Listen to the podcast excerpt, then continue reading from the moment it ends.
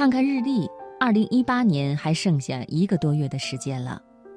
每到年终岁尾，我们都不禁感慨时光飞逝，想留却留不住。我曾看过梁实秋写的一段话，最令人触目惊心的一件事儿，就是看着钟表上的秒针一下一下的移动，每移动一下，就是表示我们的寿命已经缩短了一部分。再看看墙上挂着的可以一张张撕下的日历，如果想在有生之年做一点什么事儿，学一点什么学问，充实自己，帮助他人，使生命过得有意义，不虚此生，那么就不可浪费光阴。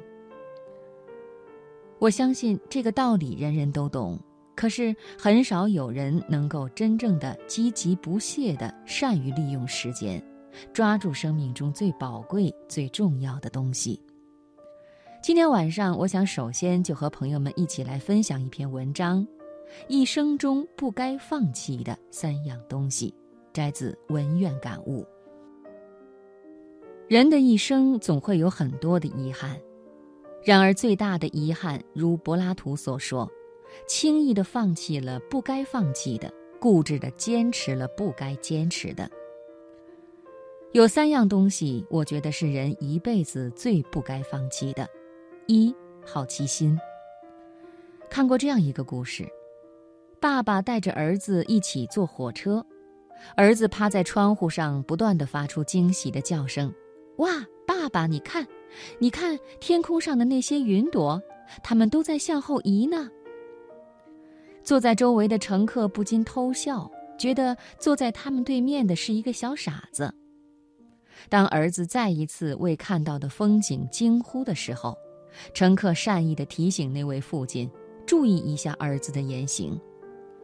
父亲抱歉地说道：“对不起各位，我儿子从小失明，我们刚刚从医院出来，今天是他二十多年来第一次看见这个世界。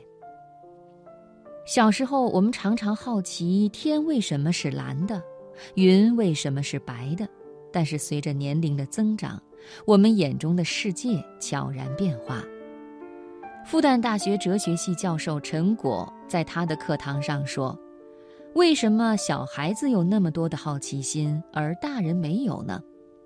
大人和孩子的区别就在于，世界对孩子来说是灵感的源泉，世界对大人来说已经堕落为谋生的渠道。”世界对孩子来说是有趣的，世界对大人来说是有用的。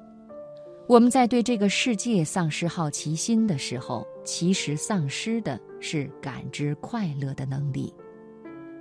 二、行动力。人生最大的遗憾不是失败，而是我本可以。生活中，我们身边常常有这样一群人，想去开一家奶茶店。但是几年过去了，他还没开始行动。想去健身，然后办了一张健身卡，下班以后呢，就躺在床上刷手机。一年要读一百本书，然后今年过了一半，他一本书都没有看完。今年要去旅行，去十个陌生的地方，然后到了年底，他一个地方也没有去。美国一家研究机构收集了五百个人的临终遗言。结果发现，当人面对死亡，回忆过往，最大的遗憾不是那些做过的事情，而是那些没有做过的事情。年轻的时候想学某一项技能，却没有去学；喜欢某个人，却没有去告白；想去某个地方，却没有去。人生没有重来，不要总是只说不做。如果有想法，就赶快行动吧。当我们老了，希望都能够像哲学家维特根斯坦临终时一样豪迈地说：“告诉他们，我度过了幸福的一生。”三希望，一朵花最美的时候是开到七分，因为七分的时候还有希望变得更好。周末和朋友聚餐。整个聚餐期间，他都闷闷不乐。